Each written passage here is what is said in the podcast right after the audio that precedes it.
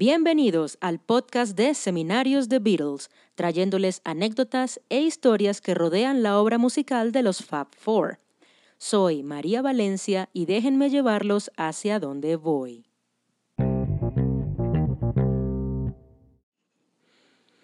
El quinto Beatle es un título honorario que fanáticos y expertos han concedido a varias personas a lo largo de la historia. Muchos dicen que es Brian Epstein, el manager de la banda. Otros dirían que George Martin, su productor musical. Además de miembros anteriores como Pete Best y Stuart Sutcliffe, entre otros. Pero el único artista invitado que tuvo el honor de compartir créditos musicales con The Beatles fue el tecladista Billy Preston. William Everett Preston Nació en Houston, Texas, el 2 de septiembre de 1946 y desde pequeño mostró una gran inclinación hacia la música, al mismo tiempo que se muda a Los Ángeles junto con su madre, Robbie Lee Williams. A los 10 años, tocaba órgano para cantantes de gospel como Mahalia Jackson. Apareció en televisión junto a Nat King Cole y también fue parte de la película St. Louis Blues, cuando apenas tenía 12 años. En 1962 se unió a la banda de Little Richard y lo acompañó en varias de sus giras. En una de ellas coincidió por primera vez con The Beatles en Hamburgo, quienes compartían el escenario con el gigante de rock and roll durante una residencia en el Star Club de la ciudad alemana. Preston lanzó su álbum debut, Sixteen Year Old Soul, en 1963, seguido por cuatro discos más en la década de los 60. Su popularidad creció de tal manera que muchos artistas pedían colaborar con él en sus grabaciones. Billy estaba en Londres para un programa de televisión de la BBC cuando George Harrison lo invitó a los estudios de Apple para saludar al resto de la banda.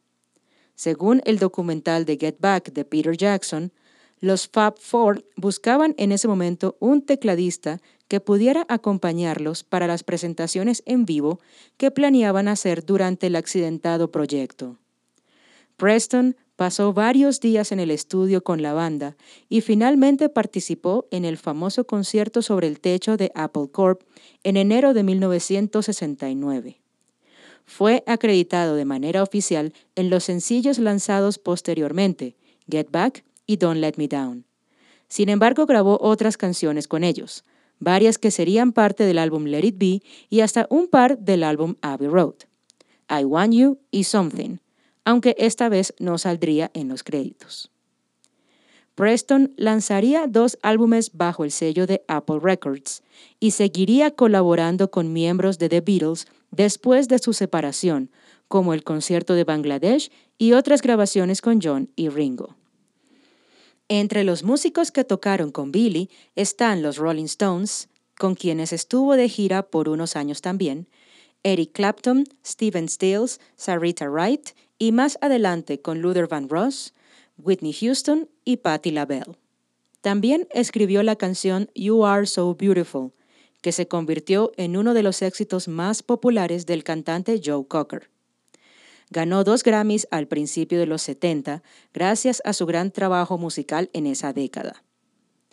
Siguió grabando y haciendo giras en los 90 y principios de los 2000 con varios artistas. Fue durante una de esas giras en 2001 cuando se enteró de la muerte de George Harrison, con quien tenía la relación más estrecha de The Beatles. Preston participó en el concierto para George en el Royal Albert Hall en 2002 interpretando My Sweet Lord, de la cual él también había lanzado una versión como sencillo, e Isn't It a Pity. Su última presentación en público fue en 2005, promocionando el documental del concierto por Bangladesh. Allí tocó tres canciones y fue acompañado en un par por Danny Harrison y Ringo Starr. Su vida personal la llevaba bajo unos fuertes principios religiosos desde muy joven, siendo educado en círculos del gospel afroamericano y siempre fue muy abierto con sus creencias y las plasmaba en su música, aunque era más flexible a la hora de colaborar con otros artistas que no eran religiosos. Fue esta misma educación cristiana la que lo llevó a tener problemas con su identidad sexual, ya que ser homosexual iba en contra de todas sus creencias. Mantuvo su inclinación en secreto por mucho tiempo, estableciendo relaciones con mujeres, las cuales no terminaron de forma amigable. También sufrió abusos cuando era más joven. Ingresó a rehabilitación varias veces por adicción a las drogas y al alcohol. En los años 90 tuvo serios problemas legales a raíz del abuso de sustancias, además de lidiar con acusaciones de fraude que lo llevaron a pasar un tiempo en la cárcel. Una enfermedad empezó a afectarle los riñones y recibió un trasplante en 2002. Sin embargo, su salud se fue deteriorando.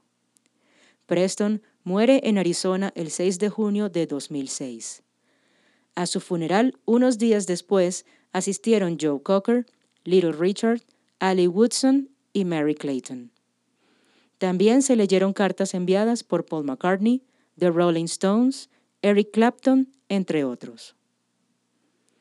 Su música y su legado siguen siendo resaltados por músicos de varios géneros que solía interpretar en vida, como gospel, blues, rock, pop y soul. Fue ingresado en el Salón de la Fama del Rock and Roll en 2021. También fue anunciado que se está trabajando en un documental sobre su vida, dirigido por Paris Barkley.